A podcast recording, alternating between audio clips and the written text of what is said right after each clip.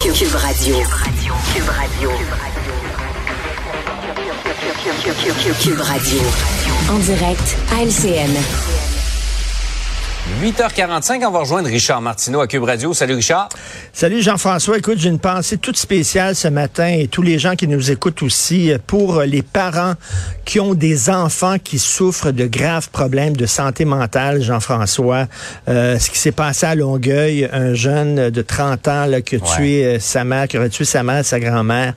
Imagine-toi, ton, ton fils a des graves problèmes de santé mentale. Il doit être interné. Hein, c'était le gars du, euh, c'était le cas de ce gars-là euh, qui était qui mhm. était interné.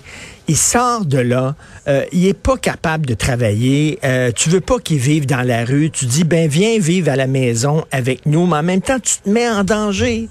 Tu te mets en danger parce que ce gars-là peut faire une crise et peut euh, t'attaquer, mais tu veux pas le laisser non plus dans la rue. Écoute, ça doit être tellement déchirant, tellement difficile, et ça arrive malheureusement trop souvent il y a vraiment une explosion de cas de problèmes de santé mentale au Québec.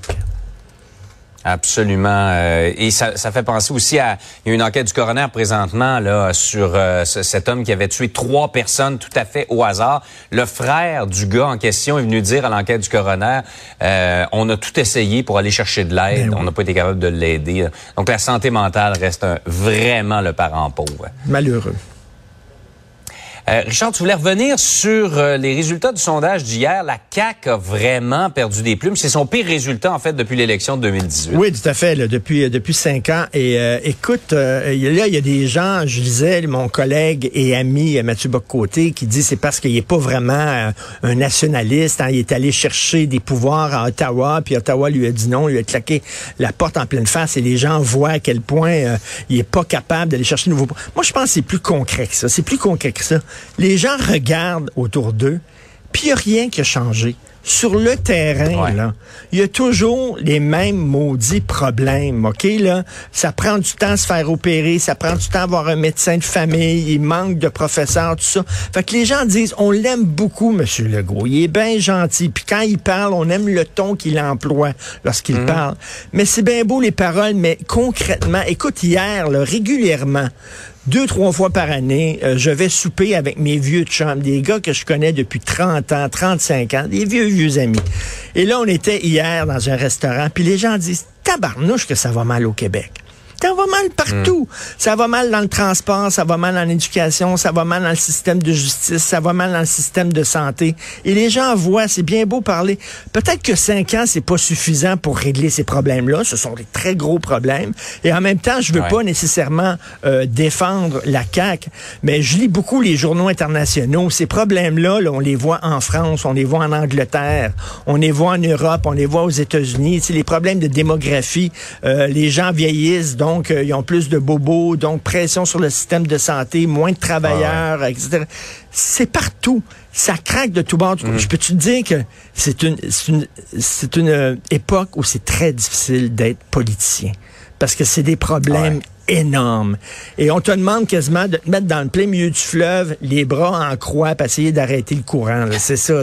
C'est assez difficile. Donc, je pense que les gens disent, regarde, on va encore voter pour vous, M. Legault, mais là, là, on veut des changements concrets sur le terrain parce qu'on les veut des résultats. On veut des résultats. Absolument. Euh, par ailleurs, des militants écolos, et c'est pas la première fois qu'ils font ça, ont, décidé de dégonfler des pneus de, véhicules euh, utilitaires sport. Oui, ça, ça a changé l'état de la planète. Ça, j'étais tellement content quand j'ai vu ça. J'ai dit, oh mon Dieu, voilà, il va y avoir moins de pollution. Écoute, c'est comme ces jeunes-là euh, radicaux qui lancent de la peinture sur des toiles. En fait, mm. là, ils veulent pas vraiment là, euh, euh, changer l'état de la planète. Ce qu'ils veulent, c'est montrer à tout le monde et surtout à leurs amis à quel point eux autres sont hot, eux autres sont fantastiques. C'est ce qu'on appelle signaler ta vertu, hein? du virtue signaling qu'on dit, là, de montrer à tout le monde à quel point moi, tu vois, tu donnes une bonne conscience. J'ai des, des j'ai dégonflé des pneus et je vais pouvoir dormir ce soir en disant que je suis un bon écolo. Ça a strictement rien changé. Pensez-vous vraiment vraiment qu'il y a un propriétaire d'SUV qui dit Ah! En voyant ses pneus les gonfler, mais c'est bien vrai, donc. Comment ça, j'achète un SUV, je vais le changer pour une auto électrique?